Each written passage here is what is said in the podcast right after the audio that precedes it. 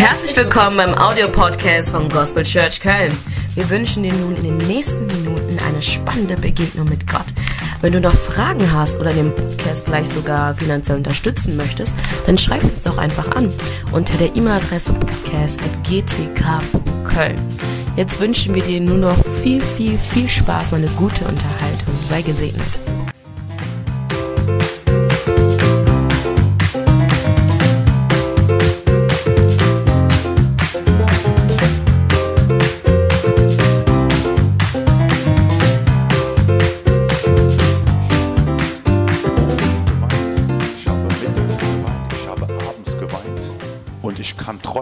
Vor meinem Vater kommen mit voller Zuversicht, dass er meine Stimme erhören wird.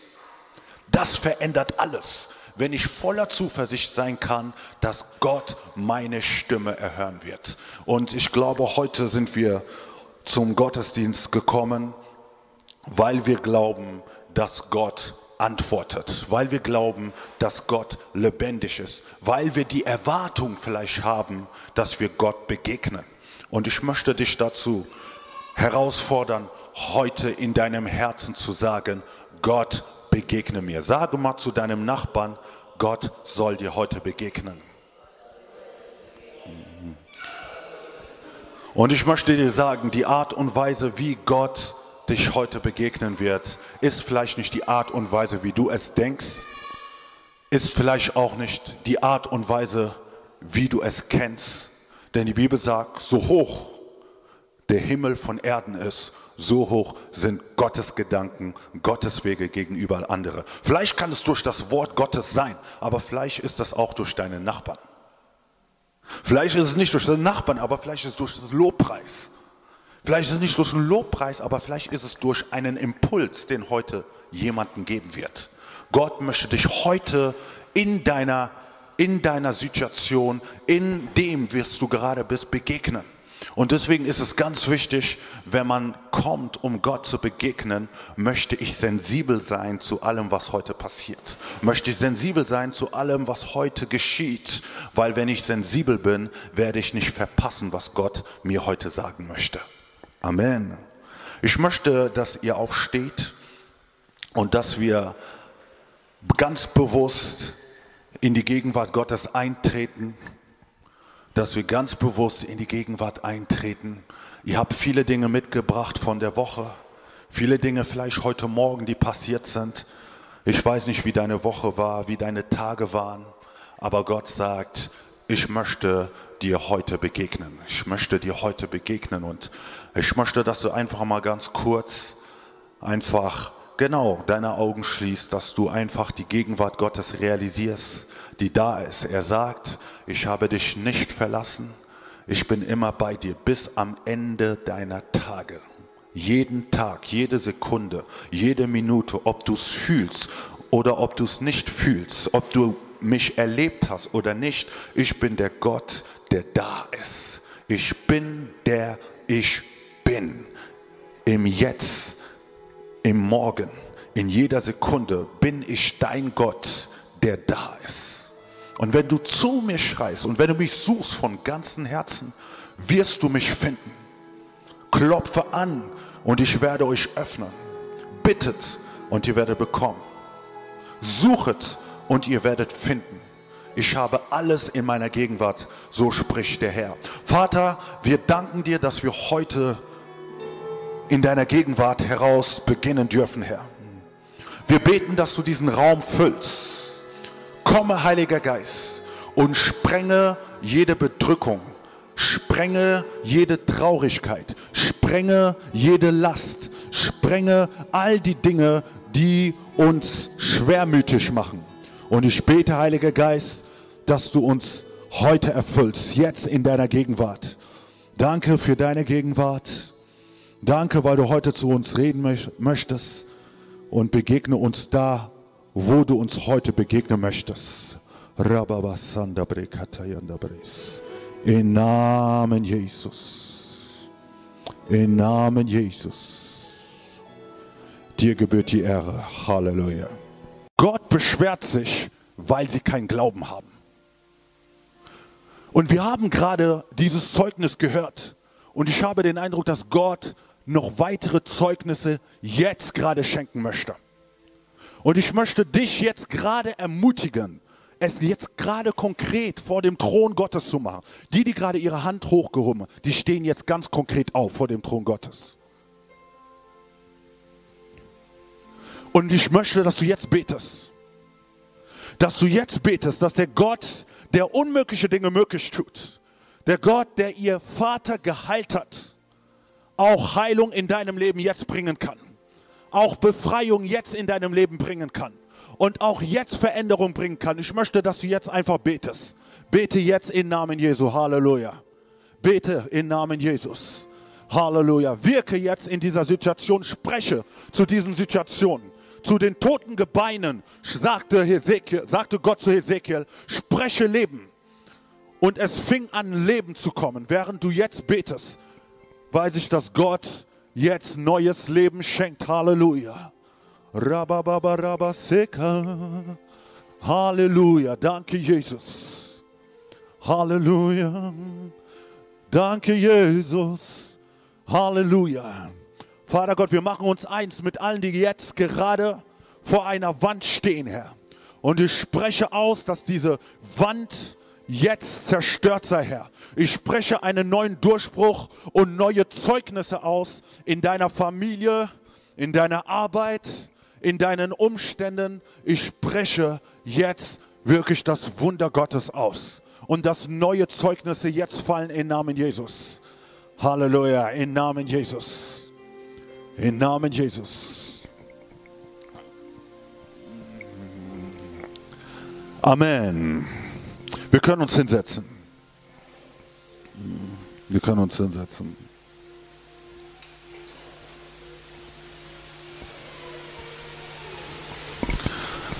Halleluja. Danke, Jesus.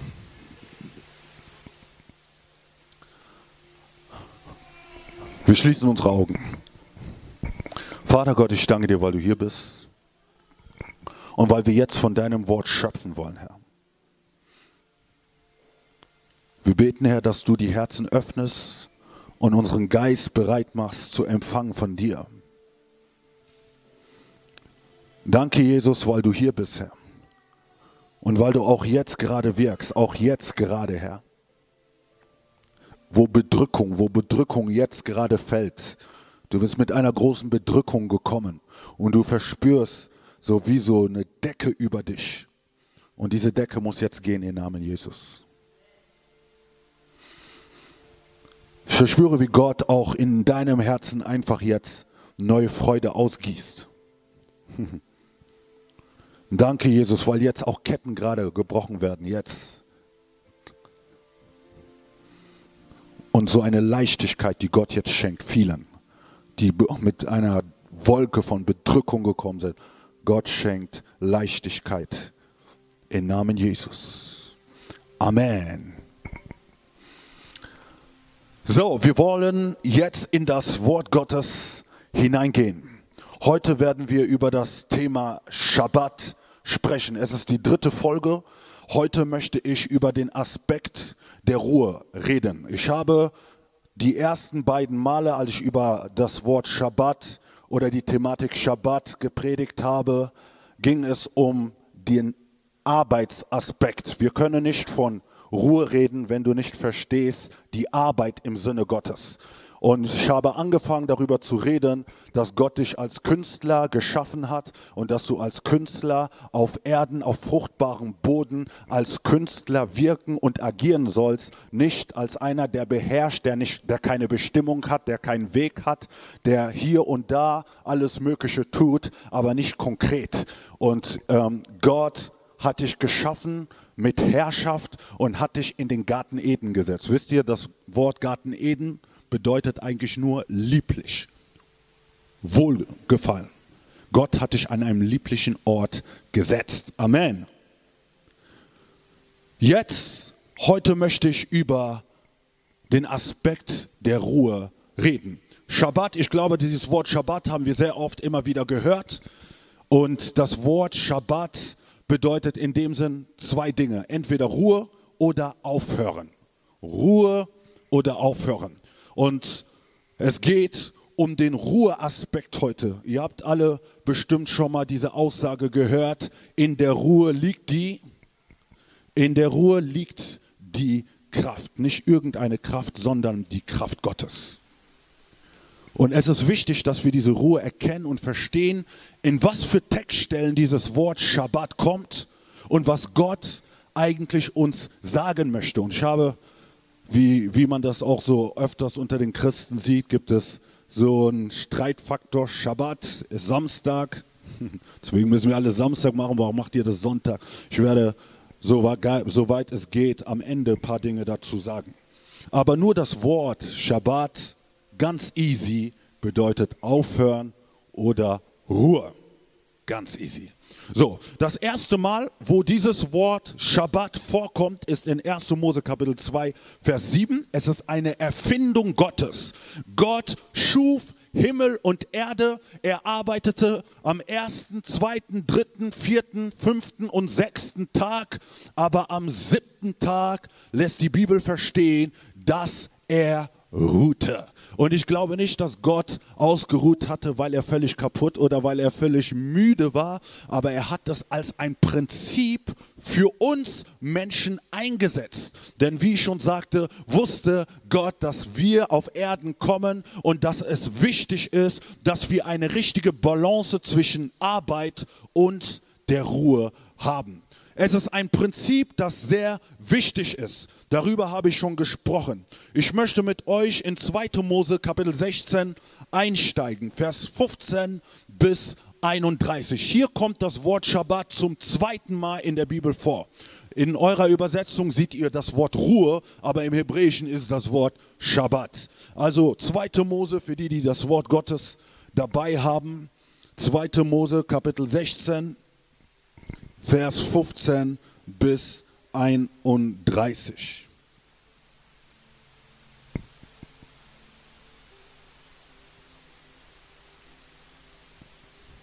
Ich werde den ganzen Text nicht lesen, aber ihr habt die Möglichkeit, im Wort Gottes zu schauen.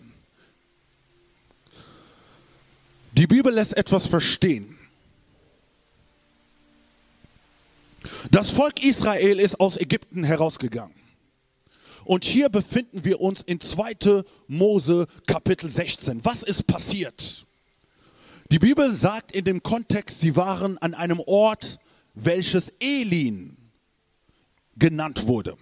Und als sie an dem Wort Elim waren, an dem Standort, sagte Gott durch Moses, jetzt müssen wir weitergehen.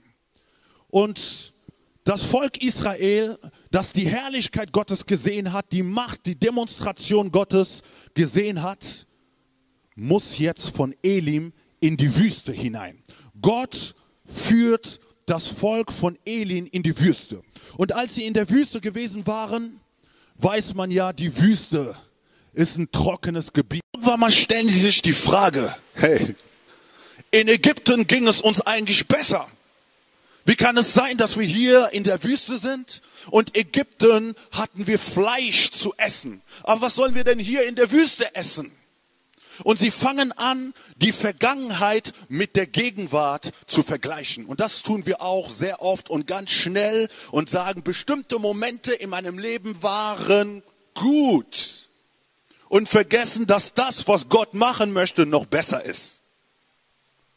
Das, was in der Gegenwart ist, mag vielleicht gerade nicht das sein, was dein Herz erfreut.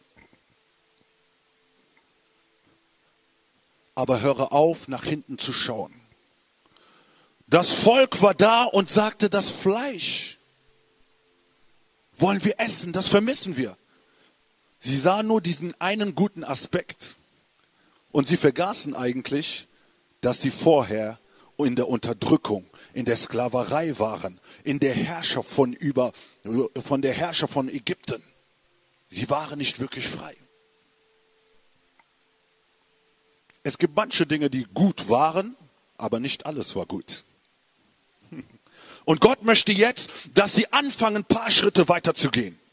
Und sie sind da und fangen an zu klagen. Und als Gott ihre Klage sieht, sagt Gott zu Moses, der Moses als Prophet, oh mein Gott, Ein Volk von einer Million Menschen, 600.000 Menschen, die da sind und Leute, die da sind und anfangen zu klagen. Und Moses ist da in der Verbindung mit Gott.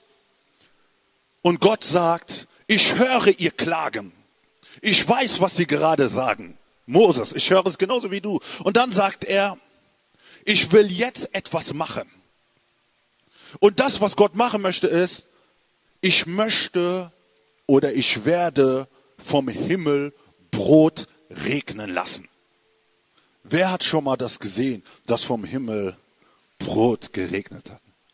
Hat das jemand schon mal erlebt? Wir haben all mögliche Zeugnisse erlebt, aber hat es jemand schon mal erlebt? Du siehst, wir schauen zum Himmel. Lass uns das wörtlich schauen. Gott ist ein Gott, der die Dinge tut, wie er sie sagt. Wir schauen zum Himmel und Gott lässt Brot regnen. Das ist das, was Gott sagt. Das Volk Israel kann in diesem Augenblick nicht wirklich ahnen, was Gott machen möchte. Sie sahen nur das vergangene Fleisch, aber Gott sagt, ich möchte jetzt Brot vom Himmel regnen lassen. Hm. Und als Gott jetzt das, was er Moses sagt, in Realität umsetzt und es anfängt, Brot vom Himmel zu regnen, sagt die Bibel in Vers 15, und als es die Kinder Israel sahen, sprachen sie untereinander, was ist das? Denn sie wussten nicht, was es war. Mose sprach zu ihnen, das ist das Brot, das euch der Herr zur Speise gegeben hat. Das ist aber der Befehl, den der Herr gegeben hat. Jeder soll davon sammeln, so viel er zum Essen benötigt. Einen Gomma je Kopf nach der Zahl eurer Seelen. Jeder nehme für die, die in seinem Zelt sind. Und die Kinder Israel machten es so und sammelten, der eine viel, der andere wenig. Als man es aber mit dem Gomma maß, da hatte der, der welcher viel gesammelt hatte, keinen Überfluss und der wenig gesammelt hatte, hatte keinen Mangel, sondern jeder hatte für sich gesammelt, so viel er zum Essen brauchte. Und Mose sprach zu ihnen, niemand soll etwas davon übrig lassen bis zum anderen Morgen. Seht ihr, was Gott anfängt hier zu tun? Sie sind da und sie sagen sich, was ist das? Was passiert gerade? Und ich glaube, das ist das, was Gott immer wieder in unseren Munde hineinbringen möchte, dass wir anfangen, die Dinge zu bestaunen, die er tut. Was ist das? Sie haben es nicht so erfahren, gekannt. Gott macht etwas anderes. Und jetzt, als sie das sahen, gehen sie jetzt hin und fangen an zu sammeln.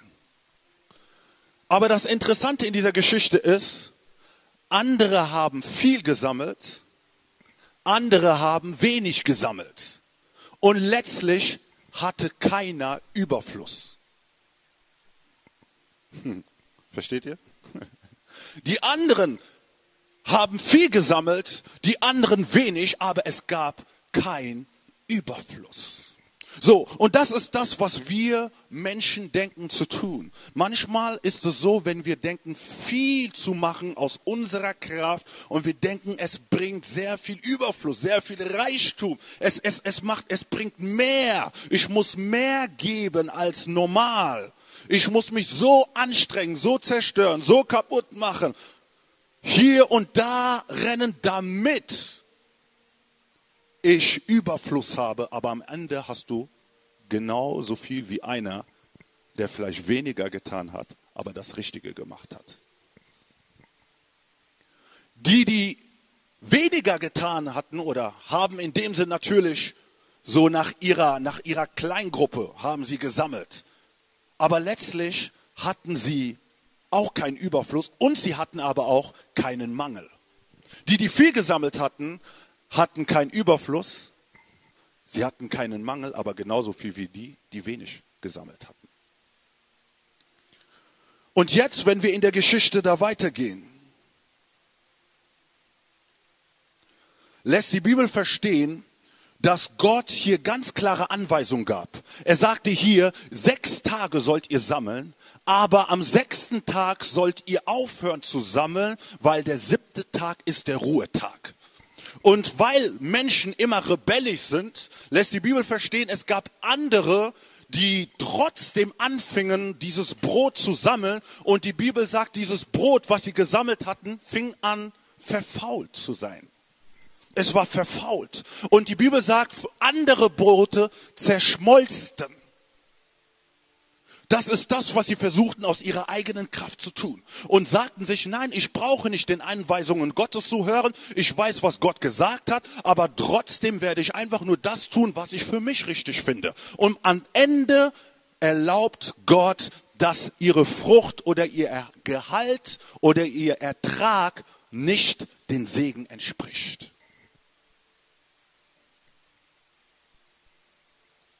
Wer möchte den Segen Gottes vollkommen erleben.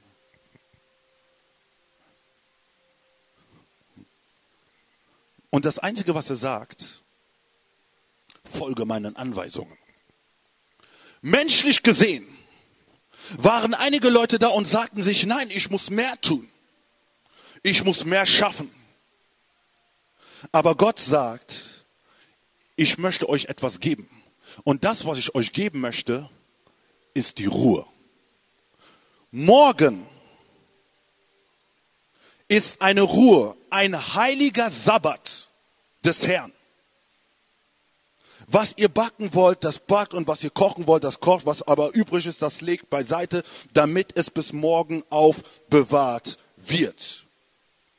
Gott sagt, Ihr sollt arbeiten, aber ihr sollt aufpassen. Ich möchte, dass ihr eine Ruhezeit habt. Und in dieser Ruhezeit sollt ihr nicht arbeiten, sondern in dem Sinn sollt ihr einen heiligen Tag für mich absondern, um das zu tun, was mir die Ehre gibt. Ich weiß nicht, wie du deine Woche gestaltest. Und ich weiß auch nicht, wie voll deine Woche ist. Wenn du ein Projekt machst, wenn du arbeitest, wenn du studierst, man denkt, ich muss so viel machen, so dass ich am Ende fast wie tot bin. Aber die Frage ist, in deiner Hingabe in gewissen Dingen gibt es auch bestimmte Grenzen, die Gott gesagt hat, indem er sagt, hey, bringe die Ruhe in dein Leben hinein. Gott hat es als Wochenprinzip eingesetzt.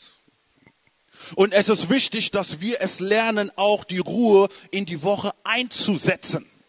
Es ist manchmal kompliziert, je nachdem, wie viel Kinder du hast, je nachdem, wie viel Beschäftigung du hast. Aber trotzdem, Gott möchte, dass du deine Woche nicht, dass du deine Woche nicht durchquerst, ohne dass du die Ruhe ganz konkret einsetzt. In der Ruhe ist es so, dass du menschlich dir sagst, ich könnte eigentlich mehr machen. Und es gibt diese Typen, die da sind, und man kennt, wie zum Beispiel ich bin jemand, der die ganze Zeit etwas gerne machen möchte. Wenn ich etwas tue. Aber zu lernen zu sagen, in diesem Augenblick höre ich auf. Und ich glaube, wenn ich aufhöre, empfange ich den Segen trotzdem, den Gott für mich vorgesehen hat. Halleluja. Es ist wichtig zu verstehen, dass nicht alles aus deiner Kraft geschieht. Es ist wichtig zu verstehen, dass nicht alles aus deiner Kapazität passiert.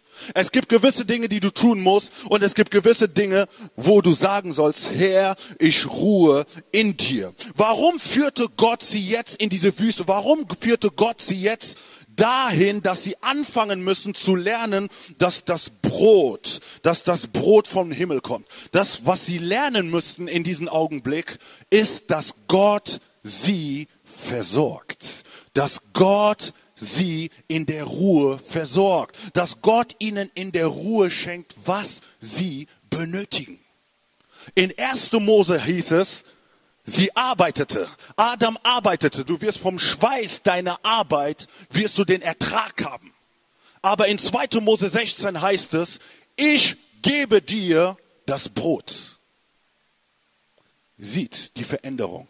Zwischen Adam, der kämpfen musste, der im Fluch war, und zwischen das Volk Israel, das war in der Wüste war. Aber Gott sagt, ich gebe dir das Brot. Ich will derjenige sein, der dir das gibt, was du benötigst.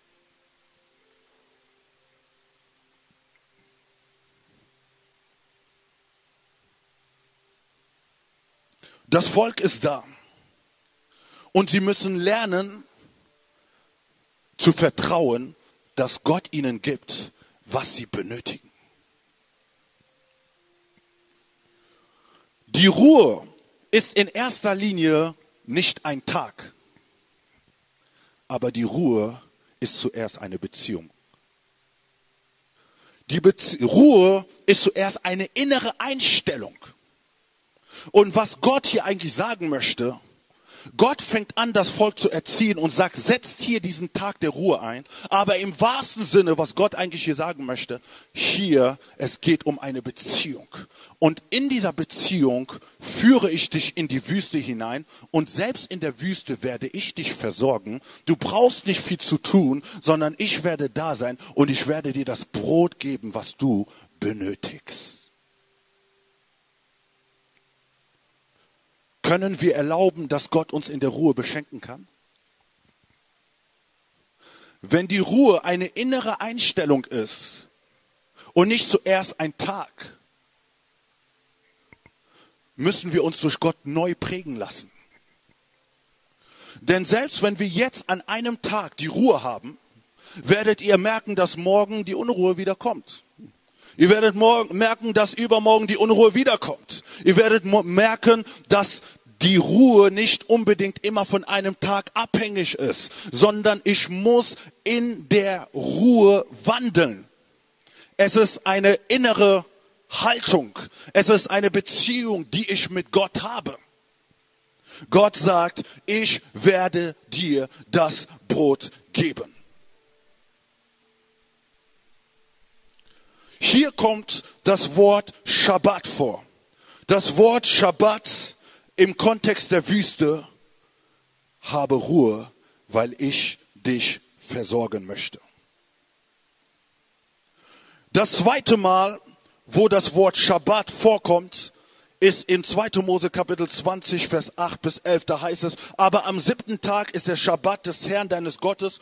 Du sollst keine Arbeit tun und auch nicht dein Sohn, deine Tochter, dein Knecht, deine Magd, dein Vieh und auch nicht dein Fremdling, der in der Stadt lebt. In, ah, denn in sechs Tagen hat der Herr Himmel und Erde gemacht und das Meer und alles, was darinnen ist, und ruhte am siebten Tag. Darum segnete der Herr den Schabbattag und heiligte ihn. Hier spricht Gott über den Schabbat als Gesetz und nicht als Beziehung. Warum führt Gott den Schabbat als Gesetz hinein? Wieso? Weil in 2. Mose Kapitel 16 haben sie sich nicht dran gehalten. Gott spricht erstmal Dinge aus der Beziehung heraus. Aber letztlich, weil sie es nicht verstehen, weil sie es nicht hören, weil sie dickköpfig sind und sie sagten, nein, mein Fleisch bringt mich dazu, selber zu agieren, unabhängig von Gott zu sein, sagt Gott jetzt durch Mose, hört zu, der Schabbat ist nicht nur etwas, was ich verbales sage, sondern ich schreibe es als Gebot hin, als Gesetz hin. Der Mensch muss kapieren, muss verstehen und muss sich dem unterordnen, dass er diese Ruhezeit braucht.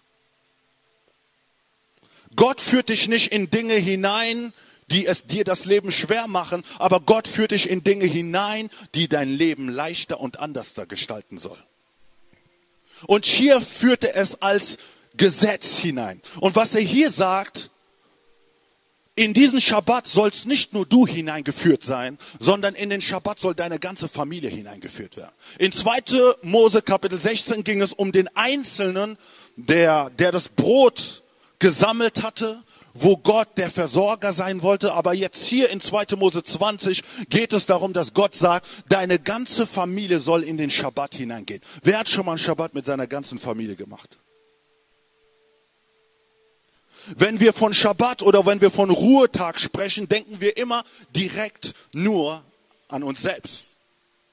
Ich brauche diese Ruhezeit oder diese Auszeit. Natürlich brauchst du diese Ruhezeit und diese Auszeit. Aber Gott sagt hier, dieses Prinzip ist nicht nur für dich, sondern führe mal deine Familie hinein. Führe mal deine Kinder hinein. Führe mal deine Leute, wo ihr wisst, diese Zeit, es muss nicht unbedingt am Sonntag sein, es kann einen anderen Tag sein. Wir als Familie haben den Schabbat und wir wollen in diese Ruhe hineingehen. Und ich glaube, dass es auch sehr viel in der Mentalität der Familie, ob Mann oder Frau oder anderen, sehr viel freisetzen wird. Weil ihr werdet merken, wenn wir jetzt die Schriftstellen weitergehen, dass es nicht nur Gott darum geht, dass du Ruhe hast, aber er möchte diese Ruhe mit gewissen Dingen füllen, mit einem gewissen Inhalt.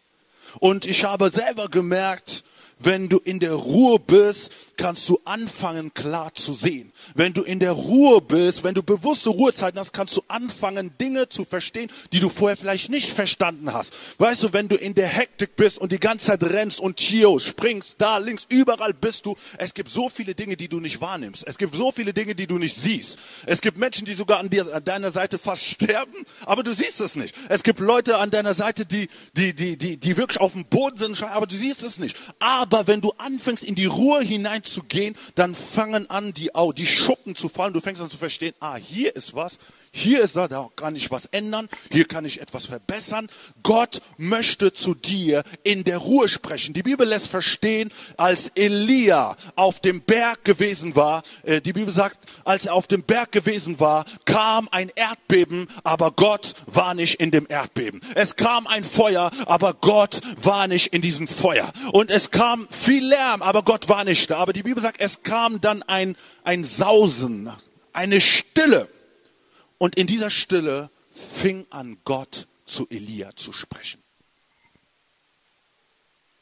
Und manchmal gehen wir an dieser Stille vorbei, weil wir hier und da eingenommen sind.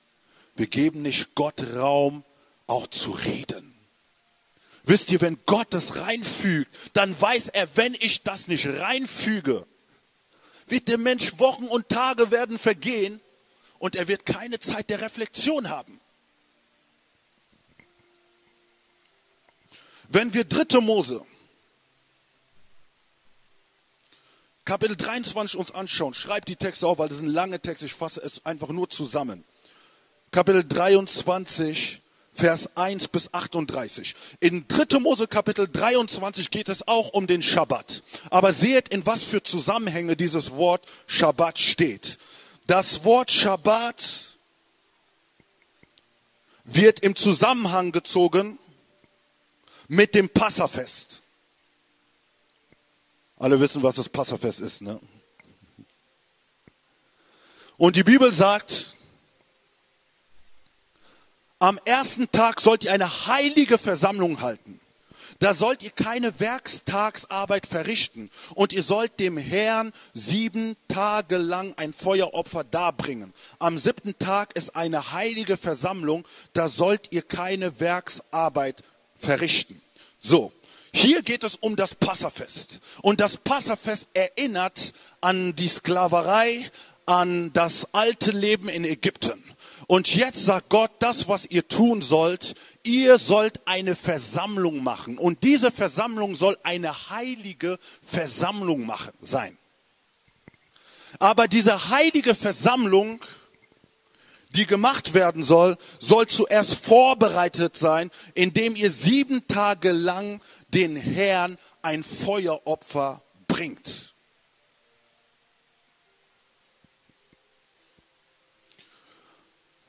Wenn wir in diesen Schabbat hineingehen, ist es auch manchmal gut, einfach nur darüber nachzudenken, woher Gott dich rausgeholt hat ganz bewusst. Wir sagen das immer wieder, so schnell. Aber wenn du dein Schabbat machst und da bist und dir sagst, ich mache diesen Schabbat in der Woche, nehme Zeit und denke, woher Gott dich rausgeholt hat. Denn das Volk sollte das Passafest machen an Erinnerung als von, von der Sklaverei, wo sie herausgeführt worden sind von Gott. Und manchmal hat es so Tiefen, es kann dich überführen, es kann, weißt du, auch diese Momente, vielleicht denkt man so, okay, ähm, das tue ich ab und zu, aber wenn du das ganz bewusst in bestimmten Zeiten und Momenten machst, kann es ein neues Feuer für dich freisetzen. Vielleicht klagst du, vielleicht beschwerst du dich, aber nur zu wissen, wo mich Gott rausgeholt hat, verändert alles. Es gibt mir neue Motivation, neue Kraft, egal wie müde ich mich gerade fühle. Ich weiß, wenn Gott nicht in diesem Moment gewesen wäre, wäre ich nicht hier. Vielleicht wäre ich nicht am Leben. Vielleicht wäre ich irgendwo zerstört. Vielleicht wäre ich heute kaputt. Vielleicht hättest du so viele Dinge nicht, die du gerade jetzt in diesem Moment genießt. Und die Motivation ist nicht immer, dass Gott was tun muss, aber die Motivation ist, woher mich Gott rausgeholt hat. Ich weiß, wo Gott mich rausgeholt hat. Und gestern, als ich zu einem Interview eingeladen worden war und gewisse Dinge über mein Leben sagen konnte, hat es mich total wieder erfrischt, weil in diesem Moment ich in die Details gegangen bin, was in meinem Leben passiert ist, was ich vorher getan habe und warum ich eigentlich heute das Wort Gottes predige. Und das hat mich erfrischt und hat mich erneuert. Gott stellt den Schabbat im Zusammenhang mit dem Passa, dort wo Gott sie rausgeholt hat. Und wenn wir weiter die Geschichte lesen, das Wort Schabbat kommt dann auch im Zusammenhang mit der Erstlingsgabe für das verheißene Land. So, ich lese Vers 11, 3. Mose Kapitel 23, Vers 11. Der soll die Gabe weben vor dem Herrn zum oder ab Vers 9. Und der Herr redete zu Mose und sprach, rede zu den Kindern Israel und sage ihnen, wenn ihr in das Land kommt, das ich euch geben werde und seine Ernte einbringt, so sollt ihr die Erstlingsgabe von eurer Ernte zum Priester bringen. Der soll die Gabe weben vor dem Herrn zum Wohlgefallen für euch am Tag nach dem Schabbat soll sie der Priester weben. Ihr sollt aber an dem Tag, an dem ihr eure Wabe gewebt, dem Herrn ein Brandopfer opfern um einen makellosen einjährigen Lamm. So, was Gott hier eigentlich sagt ist, ich möchte euch als Volk in das verheißene Land von Kanan hineinführen.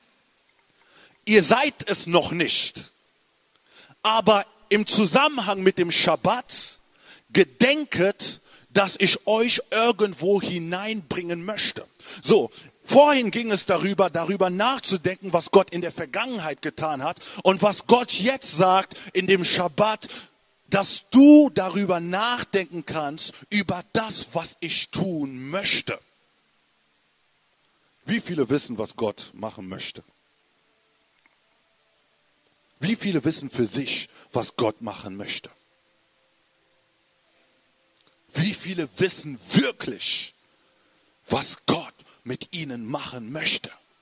Und wisst ihr, und Gott sagt hier, hier geht es um die Zukunftsperspektive, um das, was ich machen möchte, um das, was ich schon den Generationen verheißen habe, dass mein Volk in das verheißene Land hineingehen und dass sie die Frucht davon essen sollen. In dem Land, wo Milch und Honig fließt. Und vielleicht sind es Dinge, die Gott dir vielleicht in deiner stillen Zeit schon gesagt habt, vielleicht ein Traum, vielleicht eine Prophetie. Wenn Gott uns diese Dinge gibt, dann möchte er, dass wir Zeit nehmen, auch darüber diese Sachen schon zu sehen. Zu sehen, als wären sie schon. Gott führt mich hinein.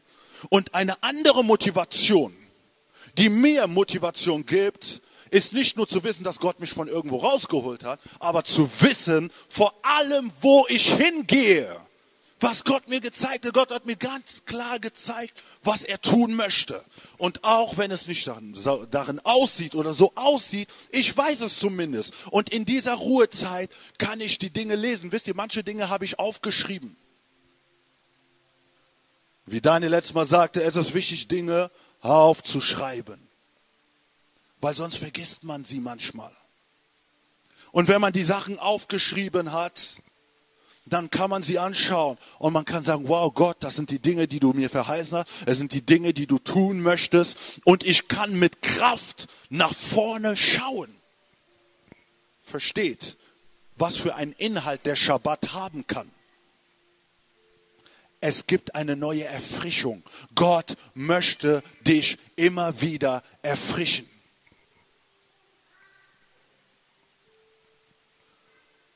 Wisst ihr, bevor ich hier nach Köln gekommen bin,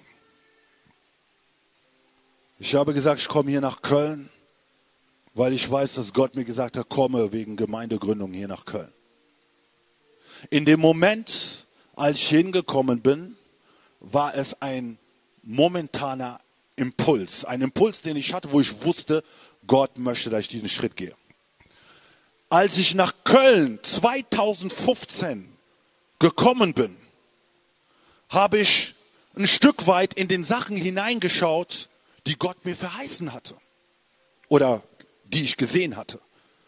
Und ich habe so ein paar, paar Schreibheftchen, so mehrere Stapel seit 2006, wo ich fast jeden Tag meine Sachen aufgeschrieben habe.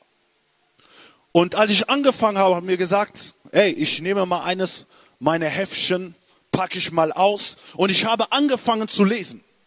Und als ich angefangen habe zu lesen, dann sehe ich auf einmal, es war 2015, neun Jahre zurück, 2006 habe ich geschrieben und ich sah, wie ich nach Köln gezogen bin.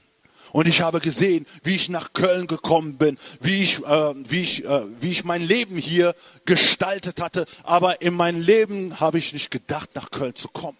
Ich war gut da, wo ich war. Aber ich habe es aufgeschrieben. Und neun Jahre später sehe ich die Erfüllung. Es ist gut, über Dinge, die aufgeschrieben sind, zu meditieren, Verheißungen, gute Dinge, die Gott dir sagt.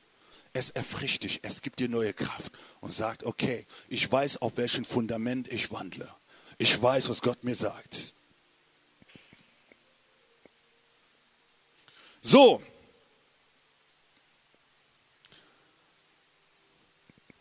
In 3. Mose Kapitel 23 gibt es noch einen anderen Aspekt, der mit dem Schabbat verbunden ist.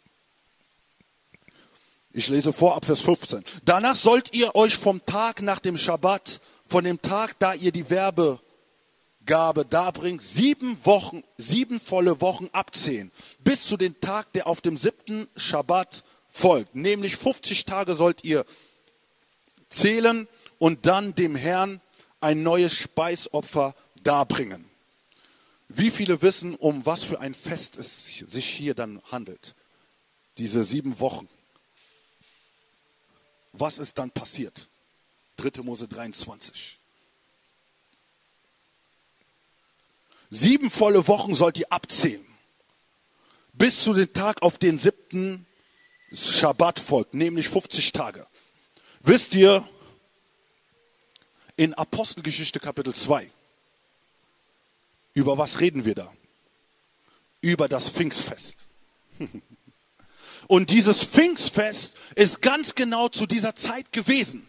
Als die Menschen nach Jerusalem gekommen sind, war es zu dieser Zeit und in diesen Zeitwochen und die Leute kamen und das war das Fest der Woche oder das Pfingstfest.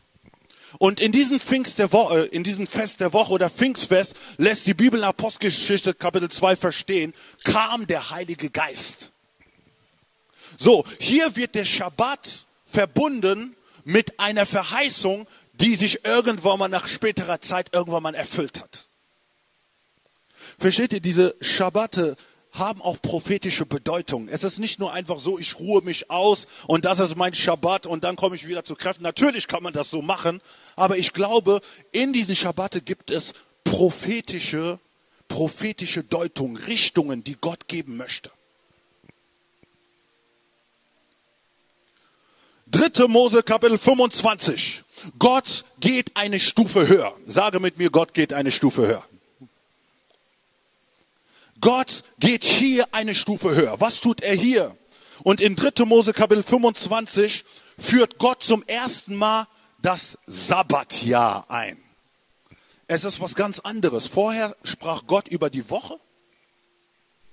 In der Woche Und jetzt sagt Gott, ihr sollt lernen, ein Sabbatjahr zu halten. Oh, da ist eine ganz andere Ebene, eine ganz andere Dimension. Und soll ich euch sagen, warum es eine ganz andere Dimension ist? Weil wenn du den ganzen Kontext liest, sagt Gott eigentlich zu denen, ihr sollt für eine gewisse Zeit sehen, ihr sollt für eine gewisse Zeit arbeiten. Und dann sagt Gott hier, aber ein Jahr sollt ihr weder sehen, noch ernten, noch arbeiten und ich werde euch versorgen. Und wisst ihr, was Gott sagt? Gott sagt hier,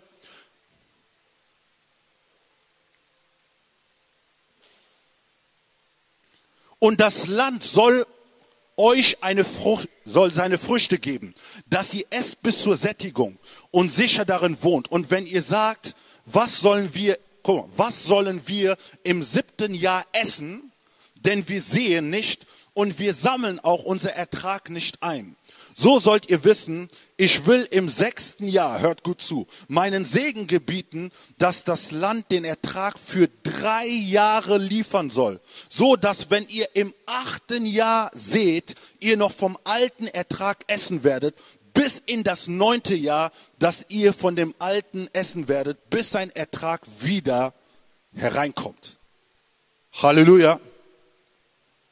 Ich weiß nicht, ob viele jetzt gerade verstehen, was Gott eigentlich hier sagt. Ich sage nicht, dass du ein Jahr nicht arbeiten sollst. Ich sage auch nicht, dass du ein Jahr nichts machen sollst. Darum geht es nicht. Natürlich gibt es die Sabbatprinzip, was man kennt, wo ein, wo ein Dozent oder wo Leute sagen, für ein Jahr mache ich erstmal Pause. Das gibt es auch. Aber ich möchte hier um ein ganz anderes Prinzip reden.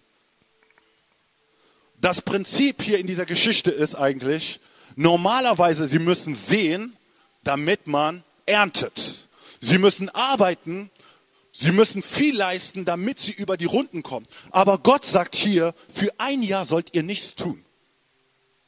Und Gott geht direkt auf die Menschen ein und sagt, wenn ihr sagt, wenn, wenn, wenn ihr sagen werdet, was soll ich essen? Gott sagt, in dem einen Jahr werde ich so viel machen, als hättet ihr drei Jahre gearbeitet. Versteht ihr euch mal? Nochmal. Gott sagt, in dem einen Jahr, wo ihr nichts getan habt, werde ich euch so segnen, als hättet ihr drei Jahre gearbeitet. Und er sagt zudem, von dem Land werdet ihr die Früchte essen. Ihr werdet nicht verstehen, wie das passieren wird, aber ihr werdet sehen, dass ich es machen werde. Und hier wird das Volk Israel auf eine ganz andere Art und Weise gefordert, in diesem Sabbatjahr zu sehen, wie Gott sie versorgt. Und ich möchte dir sagen, Gott führt viele Leute in solche Situationen. Ob du willst oder nicht, Gott führt dich hinein. Und wenn Gott dich da hineinführt, möchte er, dass du lernst, ihn auf eine Art und Weise zu vertrauen, wie du noch nie vertraut hast. Das Volk Israel ist hier auf einer Ebene, wo sie anders vertrauen müssen. Natürlich, für einen Tag ist doch einfach, oder? Aber für ein Jahr, für eine längere Zeit zu vertrauen, es macht etwas mit deinem Herzen. Es macht etwas mit deinem Fleisch. Du bist unruhig. Hey, das kann doch nicht sein. Du merkst, wie in dir es anfängt zu rudeln, zu sprudeln. Hier muss doch etwas hier passieren und so weiter und so fort. Aber darin bricht Gott einen und verändert einen.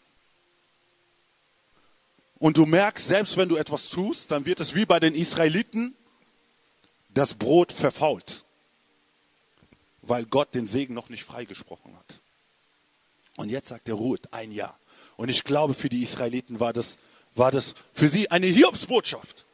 Wir sind in der Wüste und nach der Wüste sagst du jetzt, ein Jahr sollen wir nicht sehen und ernten.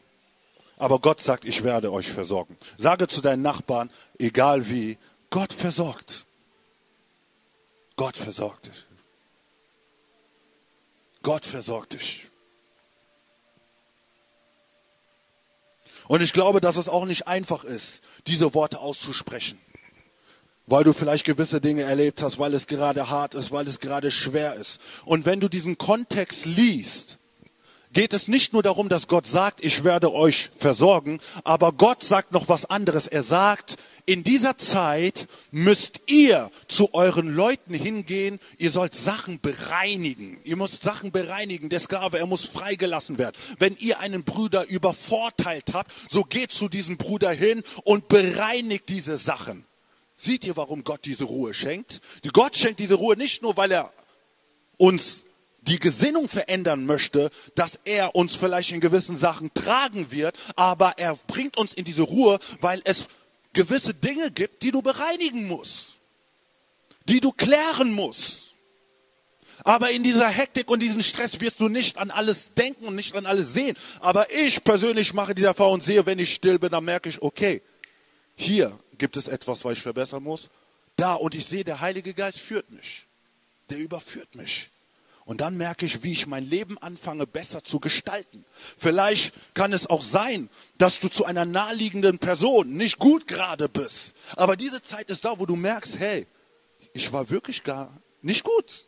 Und ich muss da Buße tun. Ich muss mich da verändern. Oder ich muss da etwas bereinigen.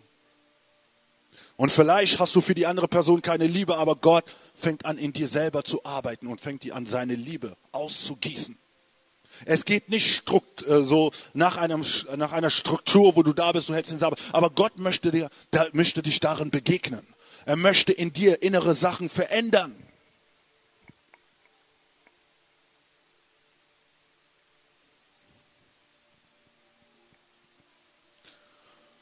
In 5. Mose Kapitel 13, Vers 15 kommt wieder das Wort Schabbat vor. Und darin geht es auch, wie ich schon vorhin gesagt habe, um die Erinnerung, wo Gott einen rausgebracht hatte.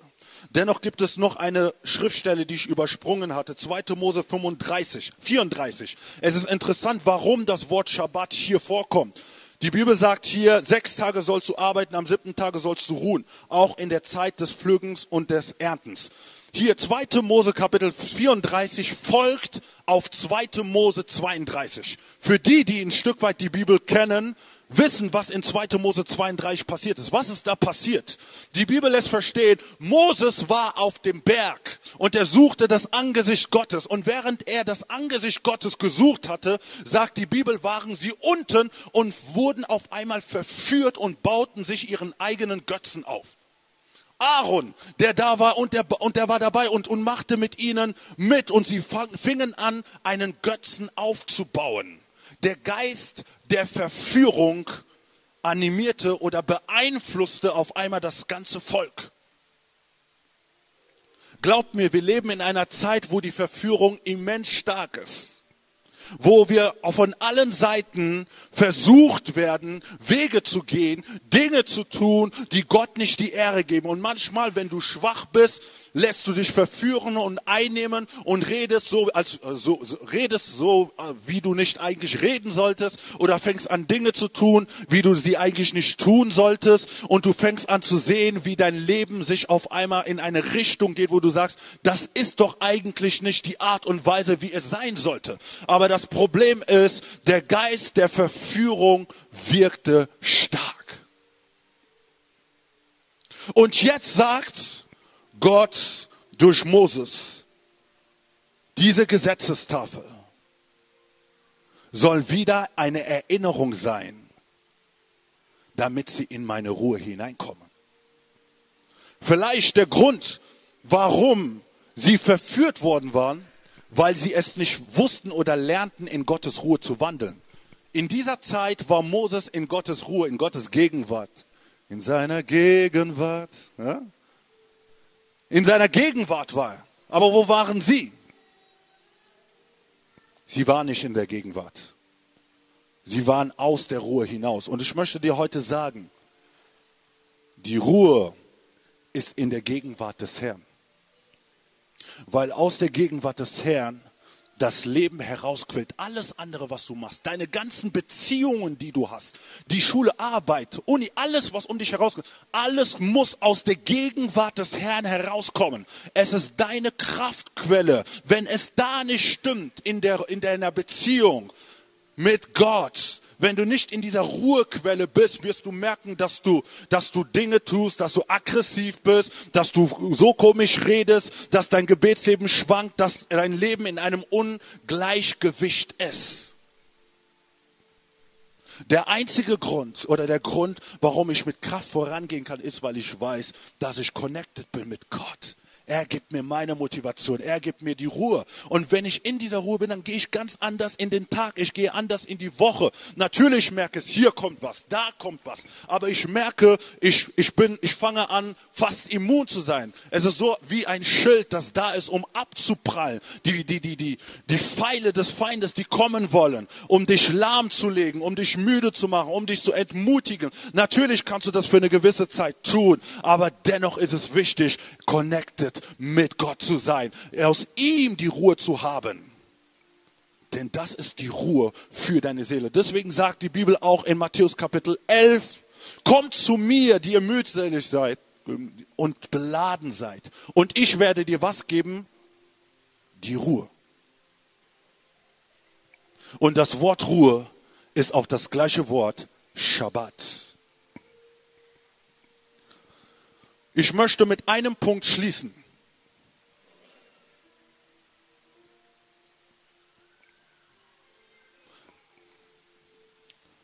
Wisst ihr, das Wort Ruhe und Schabbat habe ich in verschiedenen Kontexten gesagt.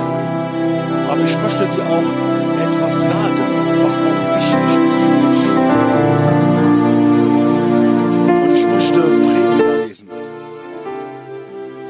Es geht hier nicht nur wortwörtlich um das Wort Schabbat. Da heißt es in Prediger 9, 8, bis 11, ich will nicht alles, lass deine Kleider alle Zeit weiß sein und lass das Öl nicht fehlen auf deinem Haupt. Genieße das Leben mit der Frau, die du, die du liebst, alle Tage deines nichtigen Lebens, das er dir unter der Sonne gegeben hat, alle deine nichtigen Tage hindurch, denn das ist Anteil in diesem Leben und in der Mühe, womit du dich abmühst unter der Sonne. Alles, was deine Hand zu tun vorfindet, das tue mit deiner Kraft. Denn im Totenreich, in der du gehst, gibt es kein Wirken mehr und kein Plan, keine Wissenschaft und keine Weisheit. So, das ist ein anderer Aspekt, der wichtig ist. Hier geht es nicht um Geistlichkeit. Okay, ich habe die ganze Zeit über Geistlichkeit gesprochen und ich glaube, wenn wir Ruhe haben wollen, ist zuerst das, was wichtig ist, die Geistlichkeit. Aber was sagt hier Prediger? Dieser Ausgleich ist wichtig. Du findest deine Ruhe in dem Herrn. Aber was die Bibel hier sagt, ist, dass es wichtig ist, sich auch an den Dingen des Lebens zu erfreuen. Es ist wichtig, dass du dich an gewissen Sachen, ganz natürliche Dinge, die Gott dir gegeben hat, sich erfreuen. Hier gibt dir das Beispiel und spricht von seiner Frau. Wenn du eine Frau hast, freu dich über die Frau. Wenn du einen Mann hast, freu dich über deinen Mann. Wenn du noch niemanden hast, freu dich über den, den dir Gott geben wird. Es spielt keine Rolle, wie es gerade dir geht, aber erfreu dich an den Dingen, die Gott dir schenkt. Das Leben, das er dir gibt, die Fähigkeiten. Ähm, und wisst ihr, es können auch manche Hobbys sein, die auch manchmal nicht schlecht sind zu tun. Ne? Das, worin ich manchmal abschalte, ne, ist manchmal, wenn ich mir Fußball anschaue. So, ich mache viele Sachen die ganze Zeit und manchmal gibt es Momente, wo ich mir sage, okay, ich bin da und ich nehme Zeit und ich schaue Fußball oder ich fahre ins Stadion und schaue mir ein Spiel an. Und es tut meinem Herzen gerade gut, weil ich auch meinem Hobby nachgehen kann. Wenn ich Zeit, so viel Zeit oder so wenig Zeit ich habe, aber wenn ich das tue, es tut gut. Und es ist wichtig, manchmal auch neben all diesen Geistigkeiten, die wir sagen, auch Dinge nachzugehen, die dir Gott gegeben hat. Vielleicht kannst du gut Golf spielen, dann ist es gut. Nehme dir die Zeit und spiele Golf. Vielleicht hast du ein anderes Hobby. Kann Sport sein. Nehme dir die Zeit und mache diesen Sport als Ausgleich. Denn wenn du diese Dinge tust, freust du dich an den Dingen, die Gott dir gegeben hat. Und sie geben auch deiner Seele auch Ruhe. Dieses Abschalten. Aber wenn du es nicht lernst, diese Schabbate, ganz konkrete, in deinem Leben zu haben, was zuerst die Geistlichkeit fördert, dann wirst du auch dich nicht in den Hobbys erfreuen können. Aber wenn das stimmt, dann kannst du dich in den Dingen erfreuen, die Gott dir schenkt. Und es gibt die Ruhe. Es gibt dir auch Kraft. Ich habe aus dem Alten Testament einige Textstellen vorgelesen. Und normalerweise habe ich die, Fra die Frage nicht beantwortet. Was ist denn nun? Muss der Schabbat nur am Samstag sein? Was sagt ihr? Das ist eine wichtige Frage. Habt ihr von dieser Schabbat-Bewegung schon gehört? Wo alle Christen sagen, wenn ihr nicht am Samstag den Schabbat hört, dann seid ihr wirklich auf dem falschen Wege. Ich möchte nicht alles beantworten, aber nur kurz da abrunden, weil es ist eine Bewegung, die ich immer wieder zu hören bekomme. Ich möchte nur kurz was sagen. Die Bibel sagt, so lasst euch von niemanden richten wegen Speise oder Trank oder wegen bestimmte Feiertage oder Neumondfeste oder Schabbate, die doch nur ein Schatten der Dinge sind, die kommen sollen, wovon aber der Christus das Wesen ist. Paulus hatte auch diese ganzen Situationen, sagte, lasst euch durch niemanden richten, an welchen Tag du es machst. Die haben Jesus immer wieder konfrontiert, um zu sagen, Jesus, ähm, wir haben doch unseren Schabbat. Jesus hat ihren Schabbat anerkannt, aber Jesus hatte eine Flexibilität. Er konnte an dem Schabbat Dinge tun, zu heilen, zu predigen, während die anderen ihren Schabbat tun. Das heißt, wenn du deinen Schabbat machst, muss ich auch nicht meinen Schabbat machen.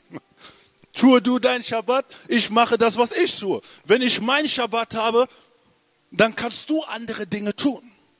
Ich glaube, dass Gott uns darin eine Flexibilität geschenkt hat. Es geht mehr als nur einen Tag, sondern du hast die Möglichkeit, deinen Schabbat auszuführen. Für mich ist es am Montag, aber für dich ist es unmöglich, am Montag zu machen. Vielleicht ist es am Samstag, am Freitag. Wähle dir die Zeit ganz konkret aus. Denn Gott möchte dich in diesen Schabbattagen begegnen. Eine andere Bibelstelle, um es abzurunden, sagt Apostelgeschichte 20,7, am ersten Tag der Woche, als er die Jünger versammelte waren, um das Brot zu brechen, unterredete sich Paulus mit ihnen, da er am folgenden Tag abreisen wollte und dehnte die Rede bis Mitternacht aus. Für die Leute, die sagen, die Versammlungen waren nur am Schabbat. Nein, auch am ersten Tag der Woche haben die sich getroffen. Deswegen lasst euch nicht in etwas hineinsetzen. Und das ist das, was sie mit Jesus tun wollten aber Jesus sagte, wisst ihr nicht, dass der Menschensohn über den Schabbat steht? Und zweitens sagte er, der Schabbat, also der Mensch ist nicht um den Schabbat willen geschaffen, sondern Schabbat für den, Tag, für den Menschen. In anderen Worten ist es wie ein Geschenk, den dir Gott schenkt in diese stressige Zeit, in diese stressige Woche, schenke ich dir diese Zeit. Du musst es jetzt nur einsetzen. Setze diese Zeit ein. Amen. So, wir wollen aufstehen in der Gegenwart Gottes.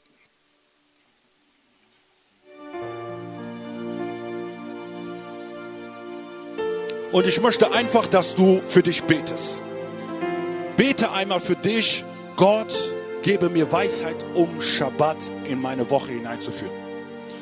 Und abgesehen von dem wirst du auch das ist das erste Gebet. Lass uns für das beten. Lass uns beten, Gott gebe uns Weisheit, das in unsere Zeit, in unser Leben wirklich ganz konkret hineinzuführen. Halleluja. Andere sind ausgelaugt.